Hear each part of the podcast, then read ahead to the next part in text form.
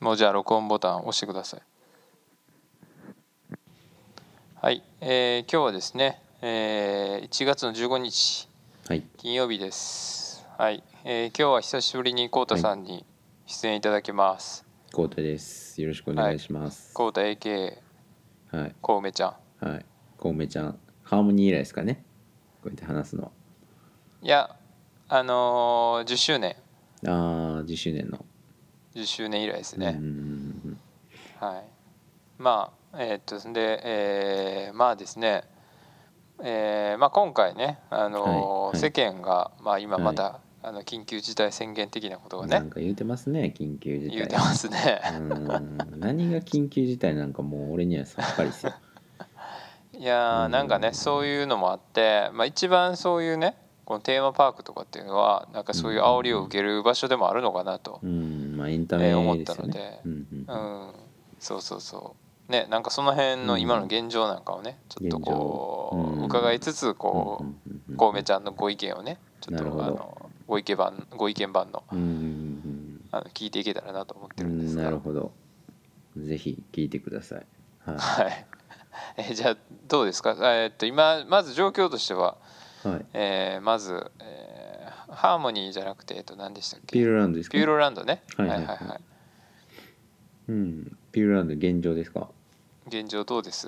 まあ前とやってることはほぼ変わりないですね。別に何かがなくなったとかショーがなくなったとかそういうのも一切ないですしただ閉館時間があの土日祝日っていうのは7時までやってたんですけど、まあ、それが繰り上がりになって5時までの営業営業になったっていう感じですかね。土はいはいはい。日祝の、うん、で平日は元から5時までだったんで変わりなくっていう感じで、まあ、一応時短営業的な感じにはなってますけど、うん、まあでもお客さんの入りっていうのは確かに少し変わりましたね。やっぱり緊急事態宣言が入ってからはよりそのファミリー層とかはやはり自粛しているのかあの姿はあまり見なくなって少し空きましたかね。やっぱり。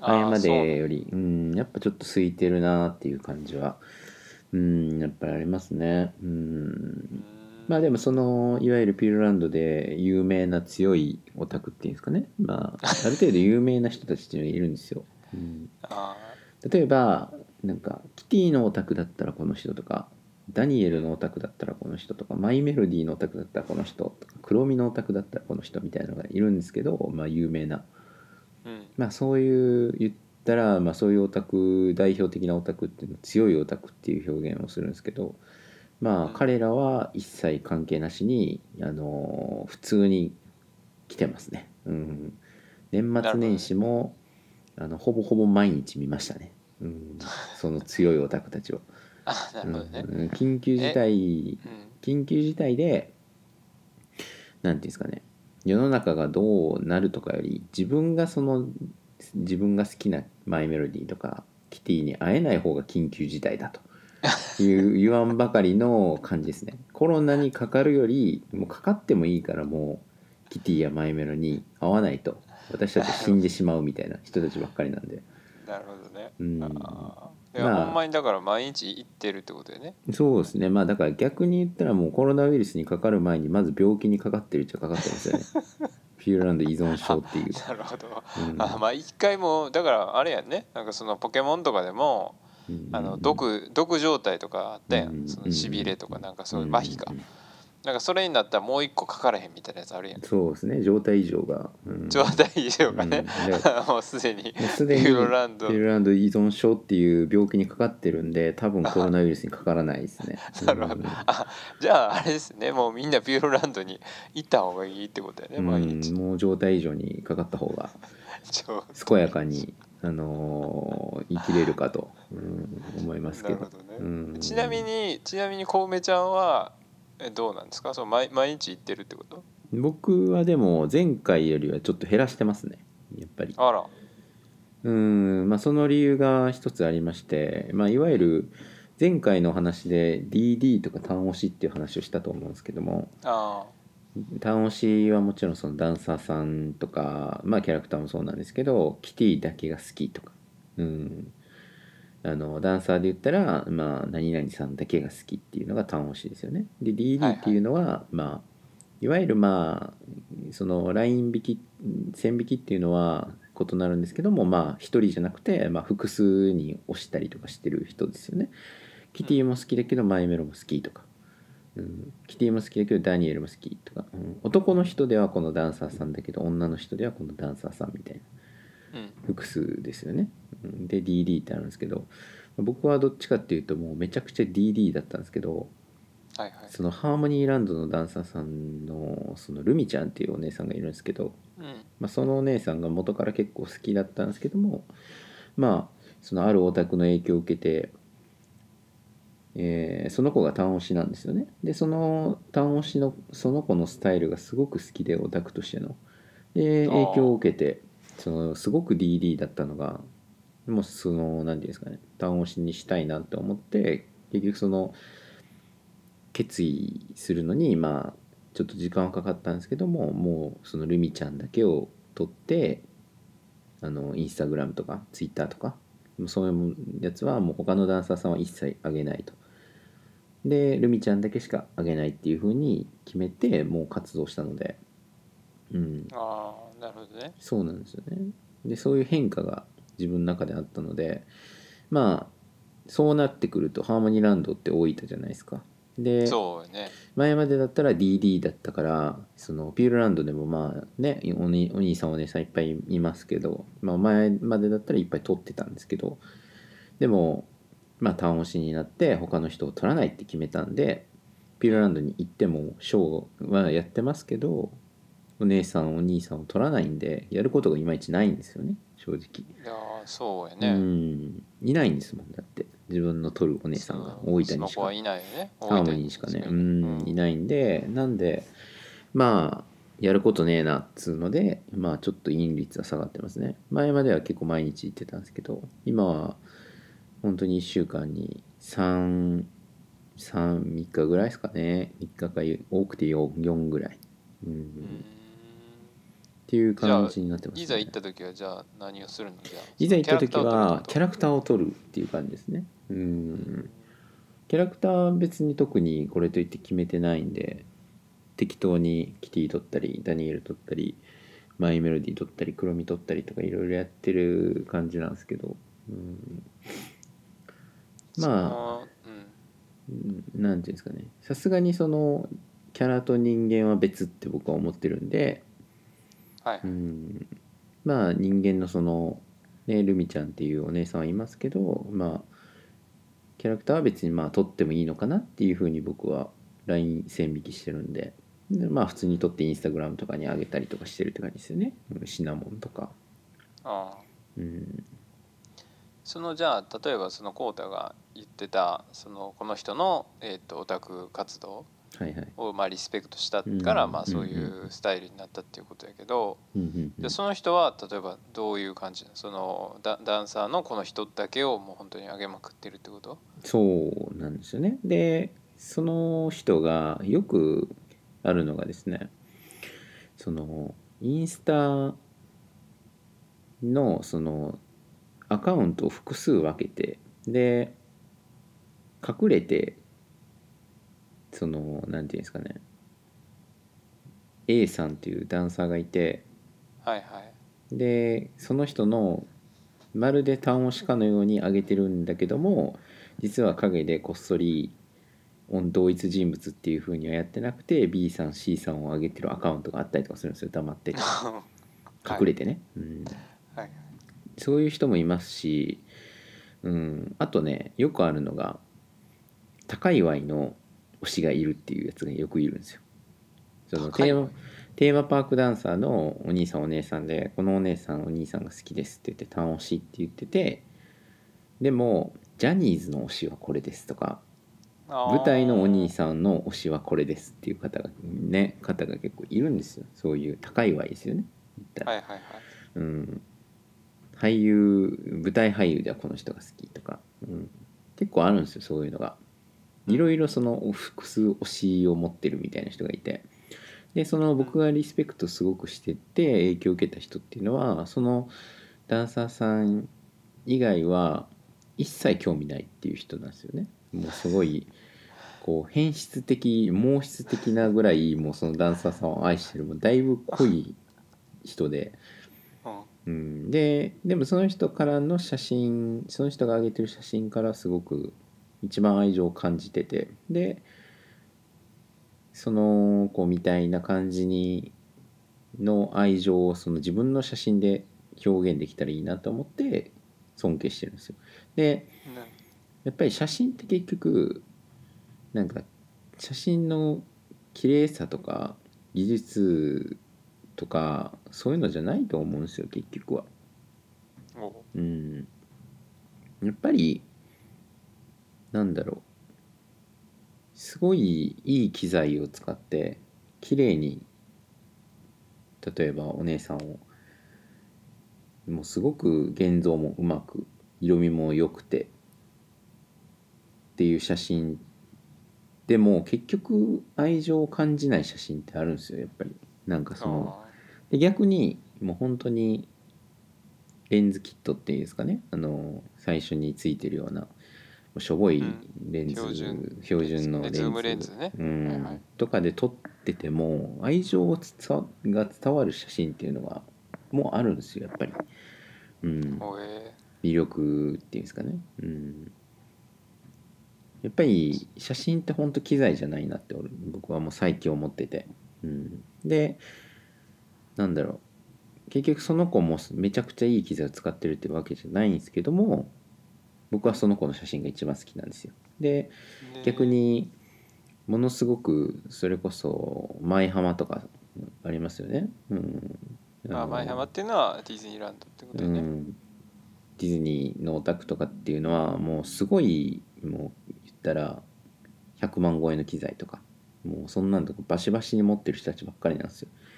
うん。うん、でも確かに綺麗かもしんないですけど、うん、でもそこじゃないなと思ってて、うん、写真っていうのは。やっぱり何を撮るかだとはいはい。思ってて、うん、なんかその写真を通して伝わるなんていうんですかね、うん、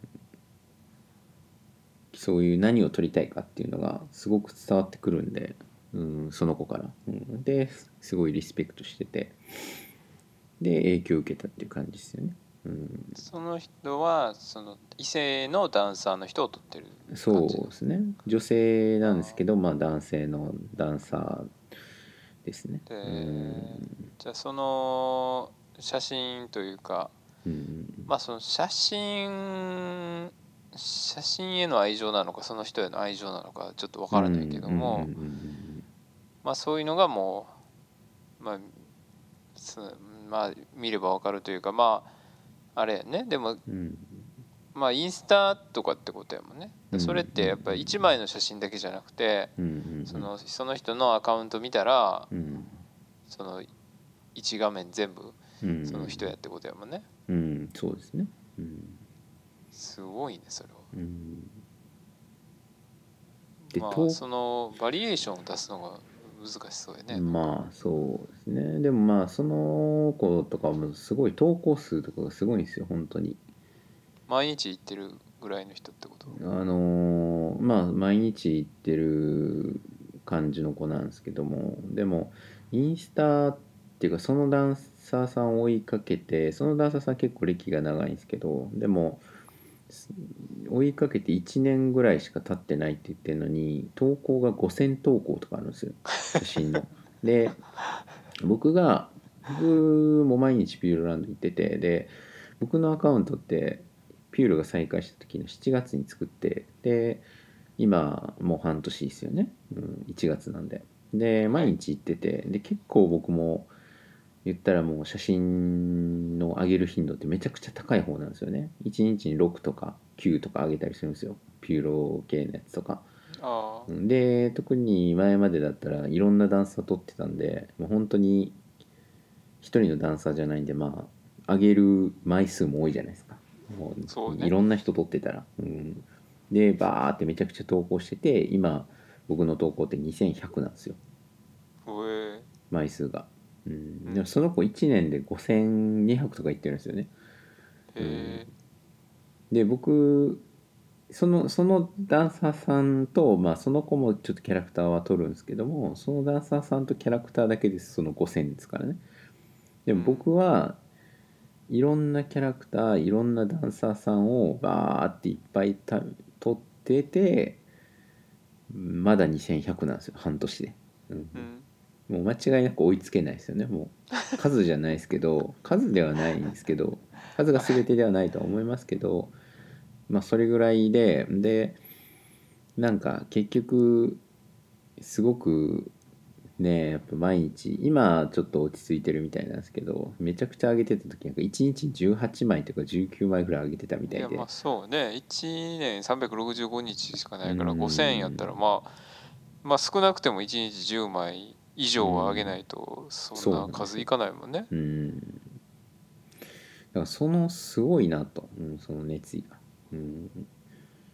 そのまずでもその1年間で何回投稿したかっていうのをあまあそうか、投稿数を見れば分かるってことか。うん、インスタのとこに投稿数。ね左上にあるんで。はいはいはい、5200とかあるんですよねその子。うん。でその今まで知り合った中で結構そのある程度有名な人とはあのピューロとかハーモニーとかでは知り合ったんですけどもあの多い人で1500から2000ぐらいとかなんですよ。でしかもそれが歴が長い人とかなんですよ。あピューロとかのそのアカウントを作って歴が長い人とかでもう数何何数年ですよ。56年とかやってる人とかで1500とか、あー。行っててまあ2000とかなんですよね。でもううん。んまあ、毎日上げててっていううん。ぐらいなのかな。ううん。ん、でもそれでも2000とかなんですよ。ではいはい。ピューロとかハーモニーのオタクで、うん。で僕だから一番初めて見たんですよ。その子がそのうん。5000ってなってて、なんじゃこりゃみたいな、うん。うんもうダブルスコアですよね。2000今まで見た中で2000ぐらいがマックスだったのに、うん、まあね。ダブルスコアで5000とかなっててでそこまで投稿してる人っていないんですよ。ピューロとかハーモニーとかで。確かにね。うんだからすげえなと思って、うん、その人とは実際に喋ったことあるんか？あもうめっちゃ仲いいですね。もうあー大体そう。ハーモニーに行ったらまあその子と一緒に行動するって感じなんですけど。うん。あ、ハーモニーの人なんだ。ハーモニーの人ですね。うんうんすごいね。それはでもなんか、どうやって維持してるのかっていうぐらいね、その状況をね。モチベーションとかもそうですよねうんそういうことに関しては話したりするの、そういう。あもうめちゃくちゃ話してますねうんそれはどういう感じだ、その人は。モチベーションうん。ですか？もうそのその人の全部が好きなんですよね。もう。例えば他の人の投稿あるじゃないですか。はいはい。あのハーモニーランドのダンサーさんを撮ってるやつ。でまあ何ていうんですかね。ダンサーだから普通にパレードとかで踊ってるとこって、まあ、自分の自分が撮りたい人以外がまあ映り込むことってあるじゃないですか。例えば腕が映り込んだりとか、うん。足が映り込んだり肘が映り込んだりとか例えばポジションがかぶってて前のダンサー撮ってて後ろのダンサーの肘しか映ってないとかあるじゃないですかうん。かぶってて指しか見えてないとか全部ねその子それ分かるんですよ指とかでわかる。あ他の人の投稿であ。ああ。自分の好きなダンサーだっていうのが分かるんですよ男性ダンサーってハーモニーって4人いるんですけど その指とか足とかもう本当に後頭部とかあのそういう本当の一部分で全部その人って 自分の推しのダンサーかどうか分かってて。そういういや俺最初何を言ってるのかさっぱり分からへんかったそういう意味ですね。あそのうん。一部分を見ただけでもうその人やって分かるってことね、そうなんですよ。自分の推しの段だっていうのが分かっててでインスタのお気に入りみたいなのとか保存ってあるんですけどでそれにすかさずあの入れるんですよね。でそれがそのどんな一部分でも入れてるんですよ肘肘の膝肘の本当にあのはいはい冬場になったらあのカサカサになる あの、はい。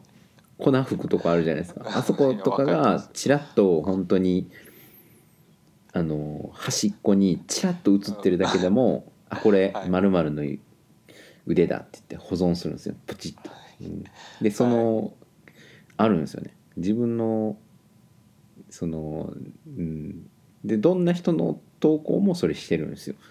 ですごいねそれは。で後ろとかでかぶったらまあ一眼とかだったらあのボケるじゃないですか。後ろが、うん。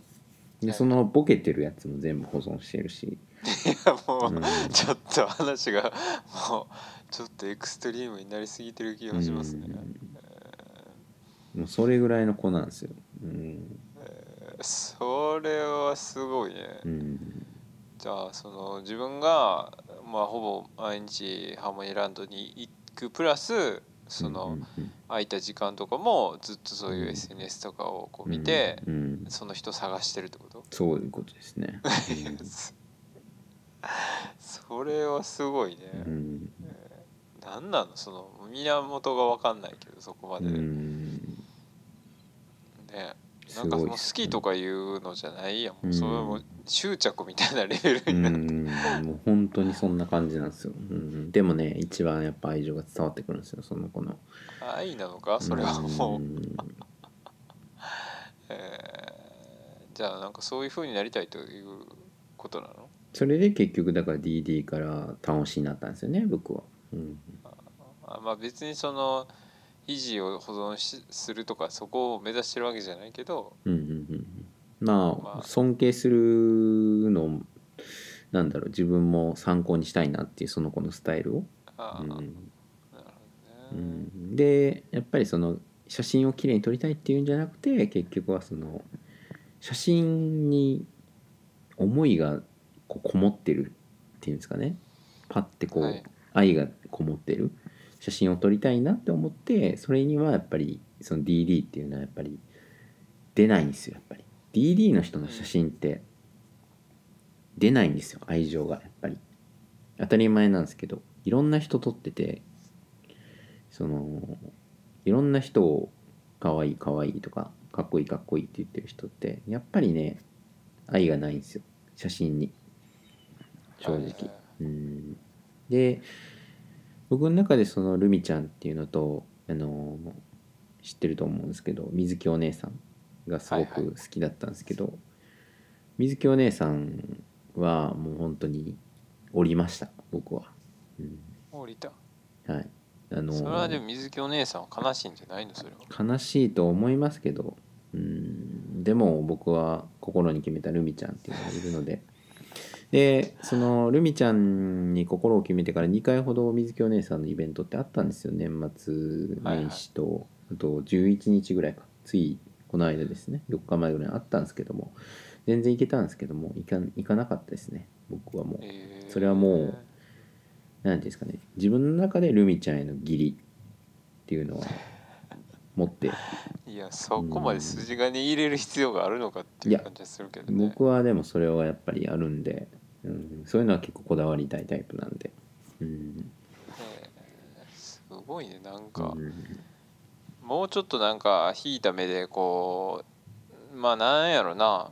ピューロランドとか自体を楽しむのが楽しいみたいなことをなんかつい、えーこの間まで言ってたような気もし気がしますが、うんうんうん。もうなんかそういうエクストリームな方向に行ってると、うんいやそのなんていうんですかね。テーマパークを楽しむっていう概念とかはすごく全然ありますよ、うん、今日もね、あのピューロランドの普通に今スイーツピューロっていうのをやってるんですけどもいちごの季節なんで、あのーそれに合わせてピューロの館内とかが結構いちごが飾ってたりとかあるんですけども、で知恵の木っていう真ん中にシンボルみたいなのがまあなんていうんですかねディズニーランドでいうシンデレラ城みたいなやつがあるんですけども、まあ、そことかで普通に風景画を一人で、あの撮ったりとか今日もしてましたけどね。うん。だからそういうなんていうんですかテーマパーク自体を楽しむっていう考え方は全然捨ててないですし、うん、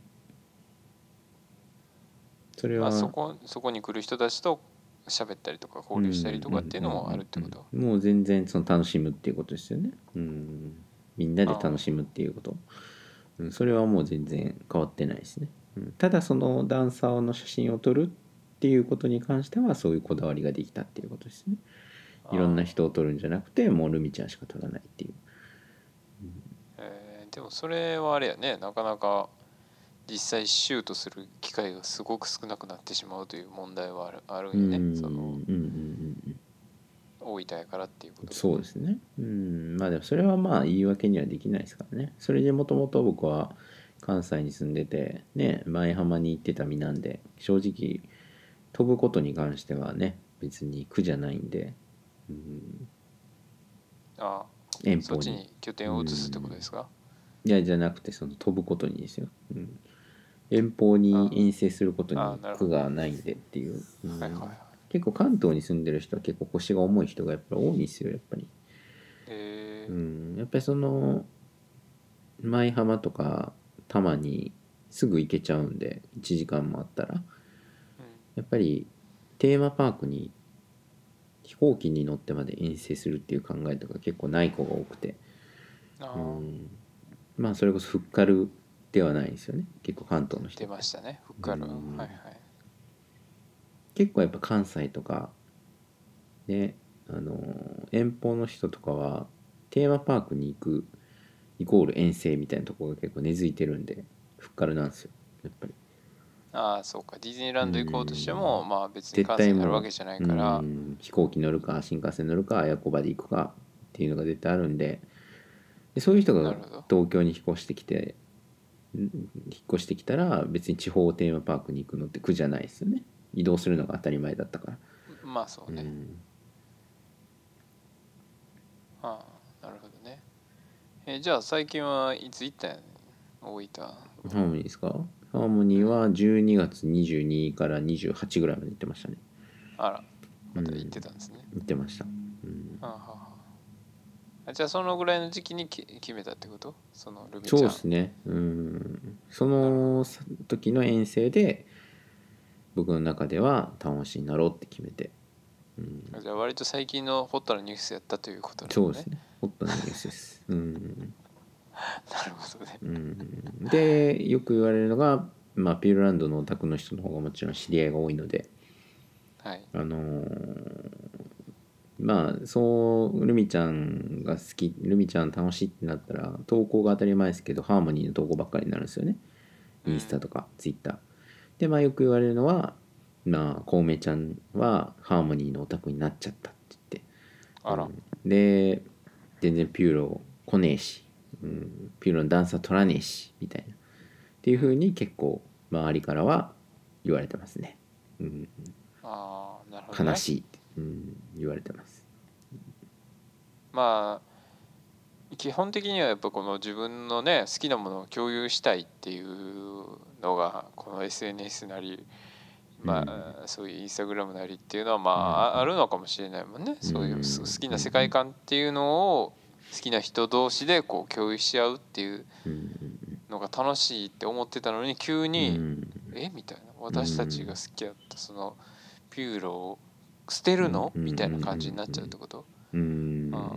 それはもう致し方ないと。うん。まあ仕方ないですよね。だってそのお姉さんが一番好きだったんだから仕方ないですよね。うん。なるほどねじゃあやっぱそのその辺はやっぱだからあのああるってことだよね。その人によってやっぱりすごく考え方が違うというか、うん。だって恋愛とかで考えたらそうですよね。いやまあ恋愛とはまたうん。いやそうじゃない違か。うんじゃないの？だって東京東京の知り合いと大分の知り合い女の子2人いて。で東京の女の子の方はそんなに好きじゃないけど頻繁に会えるからこっちの子と付き合おうってならないでしょだって。まあまあ。大分のそうでしょ？大分の可愛いはい。子の方が好きだからで遠距離恋愛になっちゃうけどでもその子の方が本当に好きだからその子の方を選ぶってなるでしょだって。だからいやまあ言ったらまあまあそれはそうやけどさ、言ったあまあら大分の大分の彼女はルミちゃんで東京の彼女は水木お姉さんだったわけですよ。ああなるほそう。どねで悩んだけどまあ会えるのはそれは楽ですよ。水木お姉さんの方が。すぐ会えるし。そうね。ん。うん。近いしね。1時間ぐらいで会えちゃいますけど。でもまあ、はルミちゃんの方が好きなんで僕は遠距離恋愛を選んだってこいやとですよ、まあ恋恋愛恋愛になぞらえるとなんか話がややこしくなるけど、うん。いや別にそのだからあれってことやね。その、まあそのさその恋愛やと、まあ、水木お姉さんも望んでるってことやんか。そのなんていうのかな。えーっと大分の女をうん。と遊びつつ私と遊ぶのはやめてって まあ水木お姉さんは思ってるわけやね。うん。おいマカオ恋愛やとしたらよ。うん。でもそういうわけじゃないわけよ。まあまあまあ別にね、うん、向こうからしたら別に何とも思ってないですよ。別にそのオタクが単押しであろうが DD であろうが別に。あそうね。うんどっちでもいいって思ってますけど。まあそこはもう本当に自分のこだわりですよね僕自身。自分の中でのっていうことです、そうです、なるほどね。うん。えーそうなんやね。うん。まあその単単純にそのなんていうのかまあこのいろいろ移り変わりがねあって、うんまあそのディズニーランドうん。にはまって、まあ、写真にはまっうん。てそのダンサーを撮るっていう、まあ、写真を撮ることが楽しいみたいな、うんうんうんでその写真が撮ることが楽しくてそれを SNS に上げたりとかしてたら、まあそのうん。交流というかうん。まあ実際たまにたまにというかうん。こうたと会った時に、まあそういうシーン見かけましたけども、うん。えぐいぐらい DM のやり取りとかもね、してますよね。もうすごい数を、うん。でいいねもつけまくるみたいな。でまあそういうのも経て、うん。まあ、写真自体が楽しいっていうところからまたこの違うルートに入ってると、うんうんうんうんそうですね。うん奥深いですね。そこないね、うん。そこはないですね。本当に。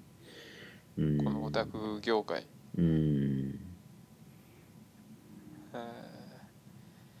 まあでもなんかそうね。すごいすごいことになってきてるね今また、うん。すごいですね。本当になんで浦安に住んでるんだろうと本当に思いますもん僕一番最後にディズニーランドに行ったの7月ですからね。あそうなんや。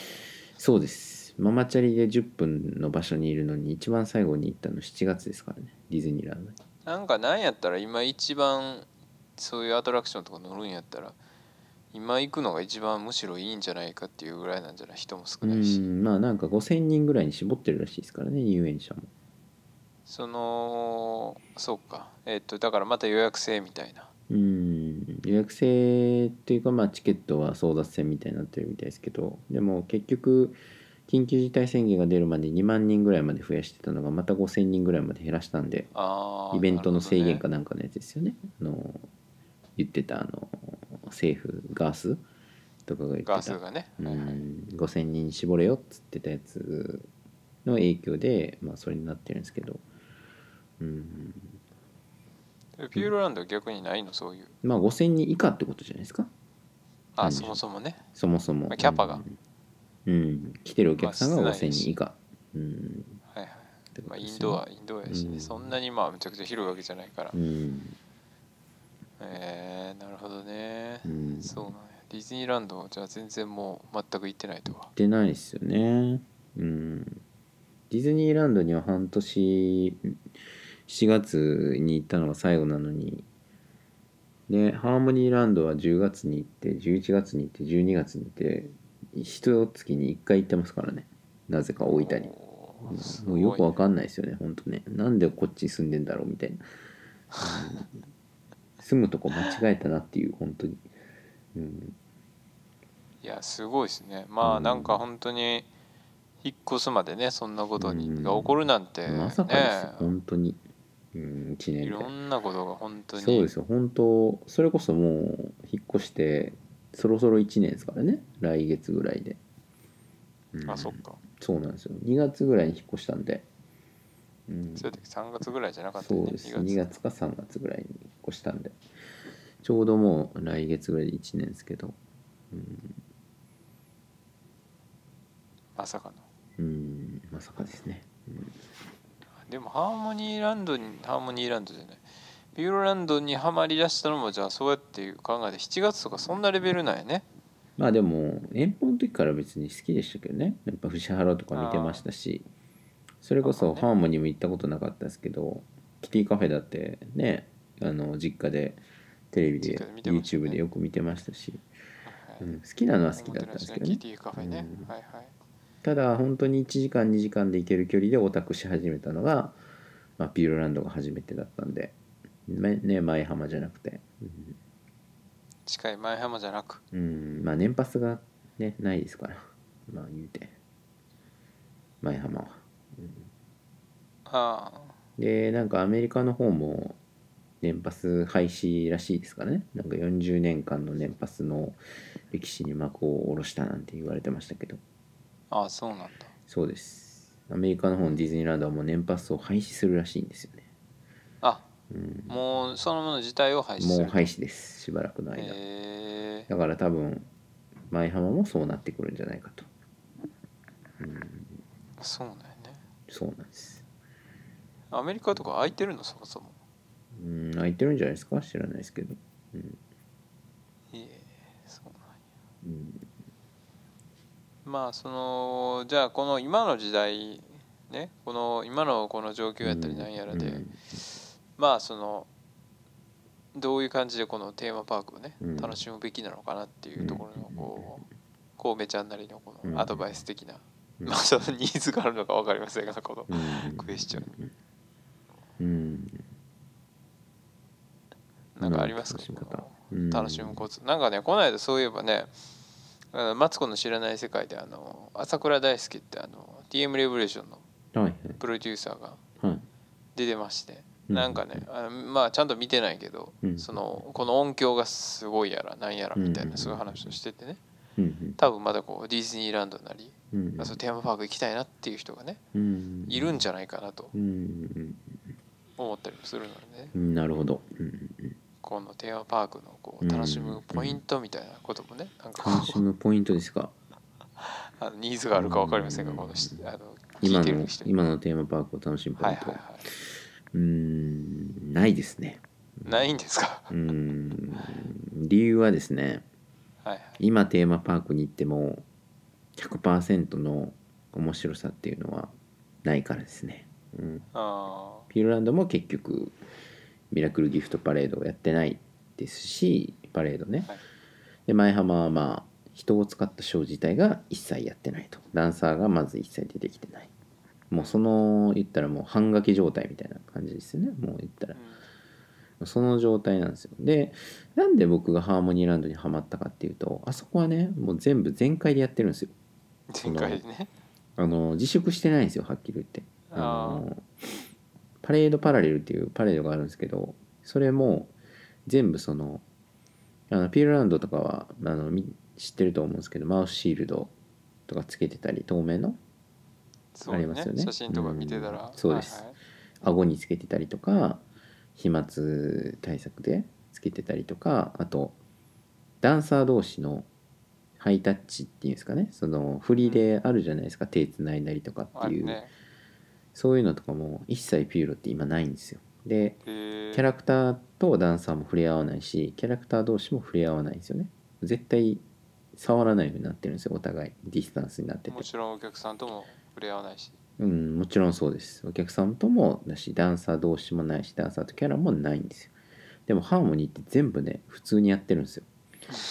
マウスシールドもつけてないしで人間同士も普通に振りで手つないで踊ったりもするしでキャラクター同士も普通にくっつくし。でまあキャラクターとお客さんとかダンサーとお客さんはさすがにそのディスタンスですけど向こうの演者同士とかはもう全然ディスタンス保ってないんで。でダンサーってそのなんていうんですかね。決め決めポーズっていうかダンダンスの振りとかで決めた時にあの結構大きい声出すんですよね「みたいな。ああ声を出すんですよ。あるね、うん。その最後のなんか決まったみたいなダン感じ。でス終わった瞬間みたいなうん。や出すんですよ。発生するんですよね。言うてるね。はあみたいなやつ言うてるね。そうなんですよ、うん。はいはいそれがね普通にやるんですよ向こうって。ハーモニーは。え普通にパレードパラレルとかの決めポーズの時に普通に結構大きい声出したりとかキティカフェとかも普通にそういう感じでやるんですよ。従来通りに、うん。ーうんでパレードパラレルっていうパレードがあるんですけどそれもほぼほぼそのなんていうんですかね今ってそのディスタンスバージョンとかソーシャルディスタンスバージョンとかそういうのが結構ピューロではやられてるんですけど結局一切ねパレードパラレルはディスタンスバージョンじゃなくてもう本当にフルバージョンなんですよ。うん。フルのフルバージョンなんですよね。で僕はその通常通りにハーモニーランドがパレードパラレルをやってる風景を見てなんていうんですかね。こう秘境を見た気分なんですよ。今ってそのウィズコロナじゃないですか。その舞浜も多摩もコロナと一緒にコロナと共に生きていこうみたいな感じのコロナによって変えられたショーとか経営じゃないですか、うん。でもハーモニーランドは一切そういう影響を受けてないんですよね。うん。でもこれって当たり前当たり前の話っていうかそこまでは言えないかもしれないですけど無人島とか例えば今日もシャワー浴びながら考えてたんですけど今コロナだって言ってますけど例えば北極とか行ったらコロナって関係ないじゃないですか。南極とか行ったそうね。多分らね。例えばはい。エベレストに登山しに行ったら関係ないじゃないですか。コロナってだからそれに近いんですよ。秘境に行けば行くほど例えば無人島とか。もうそれこそ日本でも本当になんていうんですかね。もう知れ知床じゃないわ。なんか北海道あたりの何でした？あの北方領土とか、はいはい。うん、なんかもう利尻島とか。まあなんていうんですか。もう本当に秘境みたいなとこあるじゃないですか。うん。もう無人島一歩手前のとこそういうとこに行ったらコロナって本当に関係ないと思うんですよ。まあうんそうね。言ってしまえば。うん。だからはい。そのハーモニーランドってやっぱりそれに近い感覚があって影響を受けてないんですよねコロナの。うん。うん。だから僕がそこまでハーモニーランドにハマってるっていうのはそれも理由にあるかもしれないですね。コロナがで影響を受けたテーマパークじゃなくてコロナの影響を全く受けてないテーマパークなんですよあそこは。うん。で普通の今まで通り通常の100%の魅力で楽しめてるんですよね。ハーモニーランドっていう場所。でピューロランドとかはもう言ったらアクセルを完全に踏めない状態なんですよ。もう60%とかでもうゆるゆる踏んでるみたいな感じなんですよ、うん。だからそこはあるかもしれないですね。あのハーモニーを楽しんでる。うんなるほど。まあ、うん。そうね。なんかそのまあ今聞いててねすごい思ったのは、そのなんていうのかな。まあその夢の国っていうのはそのディズニーランドの言い方なのかもしれないけども、うんうんまあ、要するにこのまあ現実世界と違う世界観を作ってる場所なわけやん、テーマパークって。うんうんだそこにさ逆にその属性のものを持ち込むなよっていうか、うんうんうん。そのまあなんかディスタンスがどうのとか、まあ、マスクがどうのとか、まあねそのなんやろな。まあそれそれはね、うん。まあまあ必要とかいうの分かるかも分かるけど、うん。でも本来的にはさそういうエンターテインメントとかやっぱこう人々にこう夢をねこう見せたいとか、全然普段生活してる場所と違う場所やからこそその高いお金を払ってよ、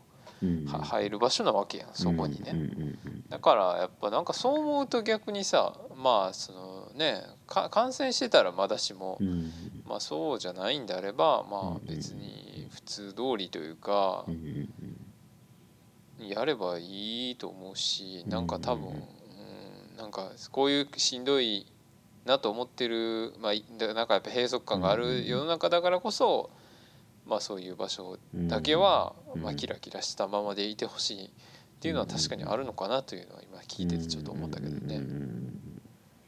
そうですよね。うん。だからテーマパークの楽しみ方っていう話に戻りますけど結局は今ピューロランドも今東京ディズニーランドも全開じゃないんで100%の魅力でやってるわけじゃないんでまあ僕が言えることは、まあ、全開100%でやってるハーモニーランドに行けよってことですかねなるほどうんハーモニー行けと。あそこなは。従来通りに全開でやってるよと、うん、はいはい。手抜いてないぞと、うんなるほどね。うん、っていうことですよね、うん、はいはい。ピューロとか、うん、あの前浜とかはあの経費削減とかまあ、そういう煽りを受けていろいろこう縮小したりとか、うん、元気ない感じの死に体みたいになってますけど、死にたい。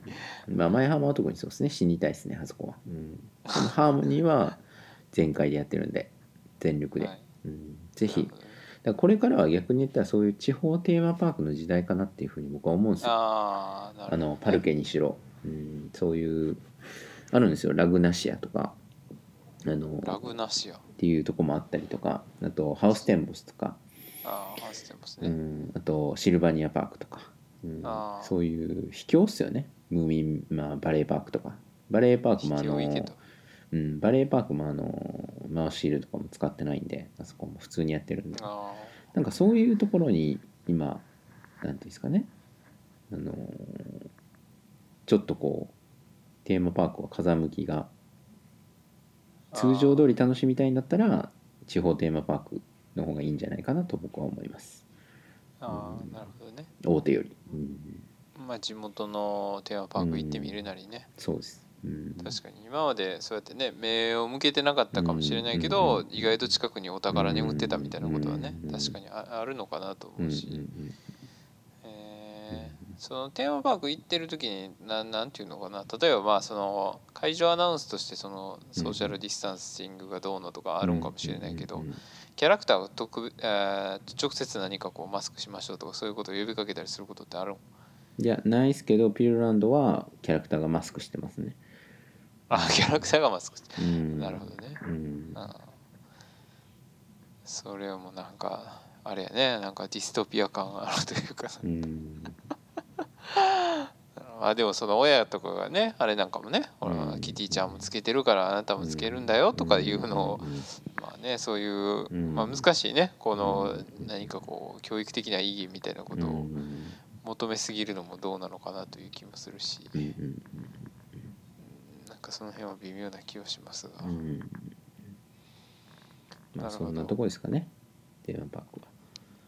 ハーモニーはじゃあはいそういうことですね、ハーモニーに行けと、うん。ハーモニーですね。ちなみにじゃあその別府にね、はい。ありますんで、はいえーじゃあ別府の おすすめスポットなんかも、別府のおえー、すすめ 4, スポット。4回ぐらい行ったんやったっけ？3回か。ね。3回ぐらい。うん。まあ私も行きましたが、はい。じゃあ別府のおすすめスポットじゃうんおすすめスポットですか？あはい。うん。それはやっぱりですねちゃんぽんですね。ちゃんぽん。はい。丸八。丸八。玉八でした玉八。か。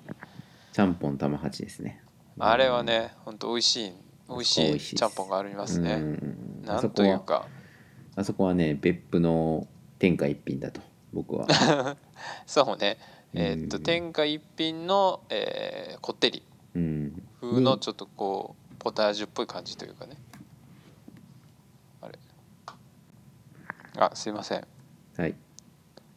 えーっとはい天下一品すいません。のこってりにちょっと似てるんですよね。はいはい。ちょっと中断しちゃいましたが、うん。はい。そう天一のこってりに近い味やと、うんうんうんうんえーっとまあポタージュ的なちょっとオイリーオイリーな感じでね、うん。まあ野菜を煮込んでるからですね多分あれは。うんうんうんまああそこ美味しいですよですね。うん。なんというかなんかこう狭い狭い路地っていうかね一本入ったとこにあってなかなかマニアックなとこですがうんうんうんあそこ美味しいです、ちなみにあそうね。ちなみに近くにえっとジェラート屋さんもあると。はいはいはい。ジェノバでしたっけ？ジェノバね。うん。はいはいあそこはもうこの鉄板コースですね。そうですね。ラーメン食べた後のジェラート。うん。ジェラート。はい。あそこ最高です。うん。矢沢のタオルがかかってたような気がします。であとそうですね。あのー僕のまあ朝昼晩で言ったら今さっきのはまあ夜ですよね。夜ご飯ね。晩はい飯に玉八、うん。で、まあ、朝ごはんって言ったら僕が好きなのはやっぱ野田商店、あうん、ああの商店街の商店街の。とこ？うん。別府駅市場ね。そうです、うん、あそこの、えー、稲荷とジャンボ稲荷ですね、うん。はいはいはい。すんげえでかいジャンボ稲荷、うん、うん。でかいねあとスケロクですね、うん、僕が好きなの。あ巻き寿司？うん、スケロクすごい好きなんですけどただねあそこのスケロクはねしそが入ってるんですよ。あなるほど。うん、それがねちょっと僕的には、うん、あんまり好きじゃないんで、うん、いまいちですけど。あえその丸々一本のやつってこと？スケロクですか？スケロクはあれかもう切ってあるやつか。スケロクはなんかいくつか種類があるやつですね。ああなるほどね、うん。まあちょっとシソが入ってるんですよね。それがちょっといまいちなんですけど。なるほど。うんまあシソが好きな人だったら美味しいと思いますけど僕のおすすめはジャンボいなりですねうなるほどね、んジャンボいなり、うん、ジャンボいなりをうん。ハーモニーランドが10時なんですよね、あのーはいはいは開園するのが。で別府から両国に行く電車っていうのは8時10何分ぐらいに出るんですよ。8時20分ぐらい。で9時台がないんですよ。あそこって、ああなるほど。うん、9時台に別府から洋国っていうのはないんでどっちにしろその8時20分に乗らないと9時台ないんでもう10時台になっちゃうんですよ。もう開園しちゃうんですよ、だから別府にまあ泊まってる時は、まあ、8時に野田商店が開くんで8時に野田商店行ってジャンボいなり買ってで駅で食べて、はいで8時20分ぐらいに電車乗ってで9時ぐらいに洋国着いてでそこからあの肘町デマンドでハムに行くっていうのが僕はもう鉄板コースかなと。なるほどね。うん思ってます。そういうルーティンがあるということうですね。んそうです。でえお昼はですねーはい。やっぱあの食堂研究所ですね。あそこがもうめちゃくちゃうまかったです。もうあれはねもう久々にちょっと本格的にうめえなっていう。なるほどうねんちょっとびっくりしましたねあそこ。全部こだわってましたね本当にうん。あそこはなんか平日しか空いてないのかな？うん。でもねあそこ本当に美味しかったですよ。お米とかもねへー。もう本当に美味しかったですしうん、ん。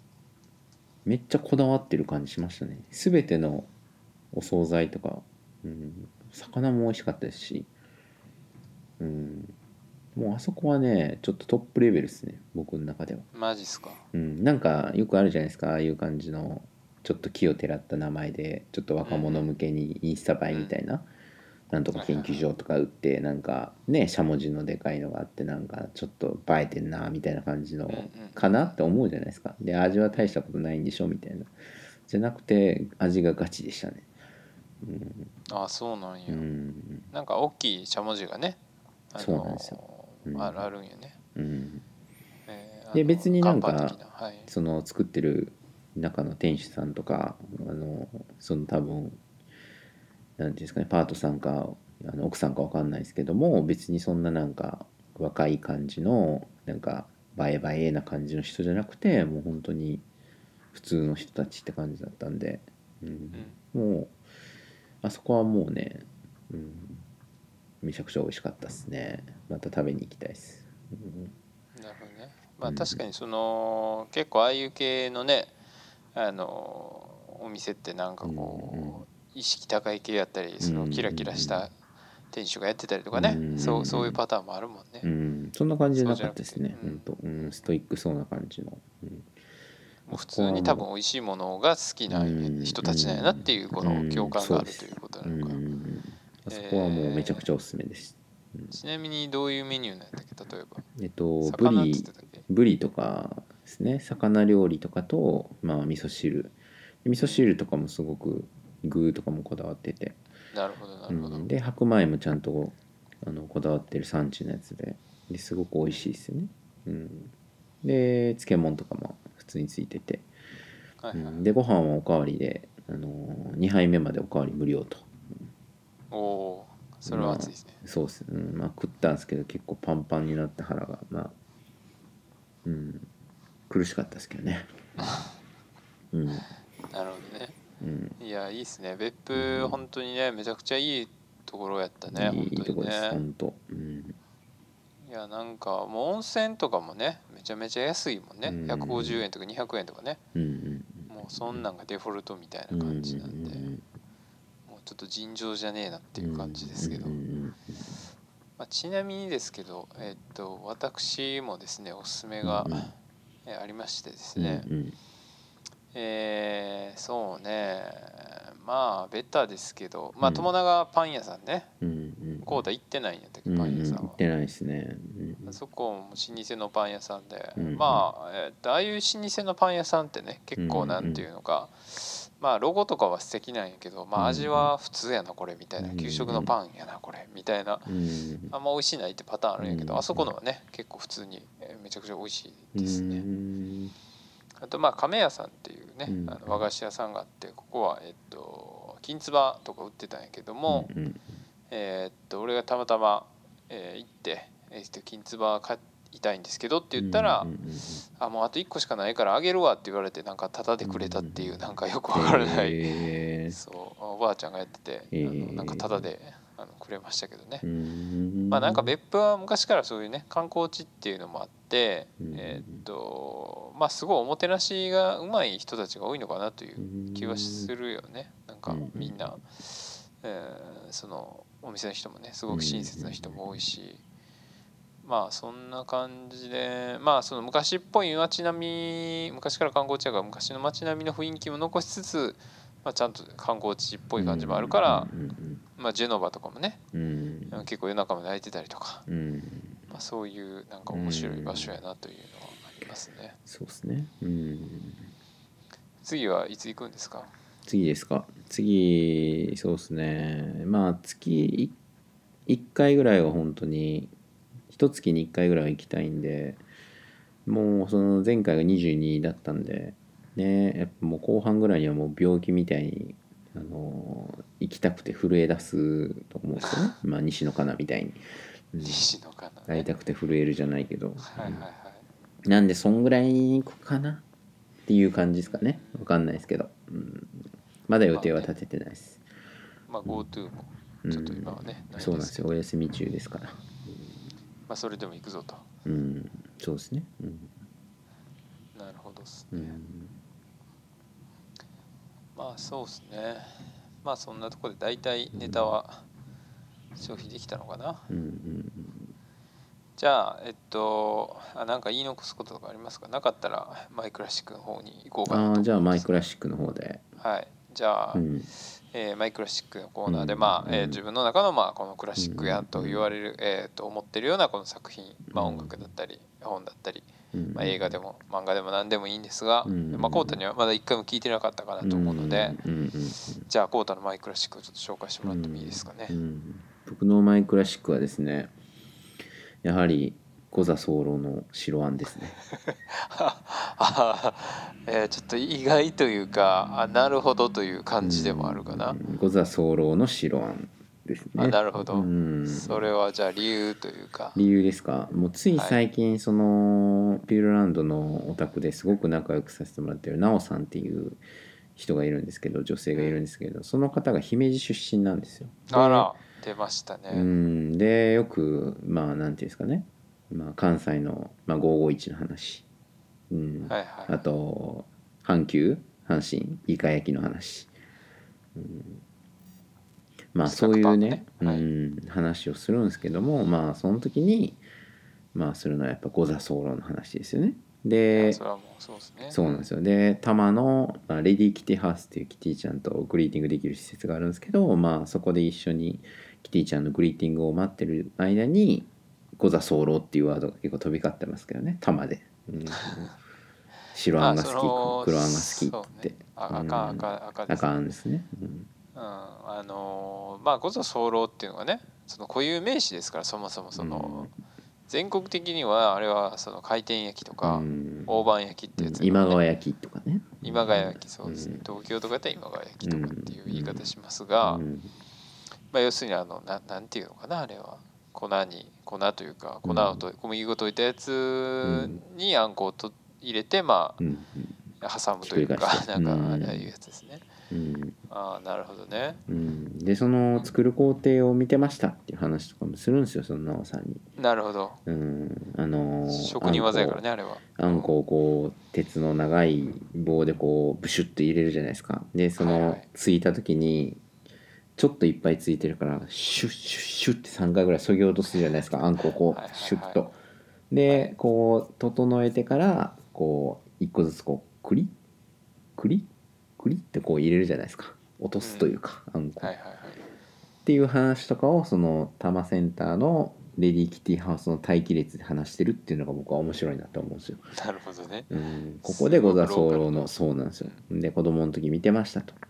で私も子供の時にあれ見てやってみたいなと思ってたみたいな話をしてると。でまた明日ね多分ビューロ行くと思うんですけど奈緒さんはいると思うんで多分またゴザソーロの話にはなると思います。またそんまなにたその話うん持つんかっていう感じはあるけどうんまあそうね。コータはもう本当にねあの阪神百貨店のあの小笹フロの前ですごくこう熱心にあのねうん。職人がこう 小笹フロをこう作ってるところを眺めてるっていうのはものすごくあの俺もこう景色として焼き付いてるよね。うん。そうスナックパークで阪神のうねん。あれがすごい好きでした本当に。なるほどね。そこがやっぱりりマイクラシックだなと、うん、なるほど。今でも、そうですねうん。まあ、ちなみになんか千葉とかにあるらしいですけどね。ゴザソーロの店舗。あそうなんだ。みたいです、うん、だから551とかはないんですけども。あのー千葉駅千葉駅の方にあると。なんかね噂ではなんか百貨店に入ってるらしいんですけど。まだねあ でもこっちに来てこっちのゴザソーロっていうのは食べたことないんで。ああ、うんまだねいまだに、うん、イーストはイーストはまた違うかもしれないですね。ん、ちょっと関東風になってるかもしれないですよね。わかんないですけど。姫路風じゃなくていやそれはぜひチェックしてほしいですね。うんそうですね、うん。一回でもね小座ソーロのミュージアムも一緒に行ったね。そうなんですよ。その話もよくします。あんこミュージアムの話も。ハンコミュージアム、ね、姫路出身なんで、うん、姫路だとね、うん。うん姫路発祥ですからね小う座ソーロがねんそうなんですよね、うん、ちなみにその赤じゃなくて白っていうのは何かこうあるんですかそこは？こだわりが僕僕ですか？はい。あーなんか白の方が好きですね。まろやかな感じがすごい好きですね。白の方が、うんちょっとこうクリーミーというかうん。練乳チックというか、あとやっぱね普通の赤あんってまあ普通のまあ言ったらあんこじゃないですか、はいはい、まあ他のまああんこでも別にあるじゃないですか。でも白あんってやっぱないって僕の中では。うん。そうね。あんまり白あんのお菓子ってないもんね、うん。確かに言われてみたら。そこですかねやっぱり僕の中でなるほど。うん。いやー確かにちょっとね久々に食べたくなってきますね、うん。なるほど。じゃあマイクラシックは、はい。小座候小で。座候ということで、うん。はい、そうですね。そんな感じで、うん。じゃあえっとなんか宣伝とかありますか？いや特にはないですね。あのインスタグラム見ていただければ。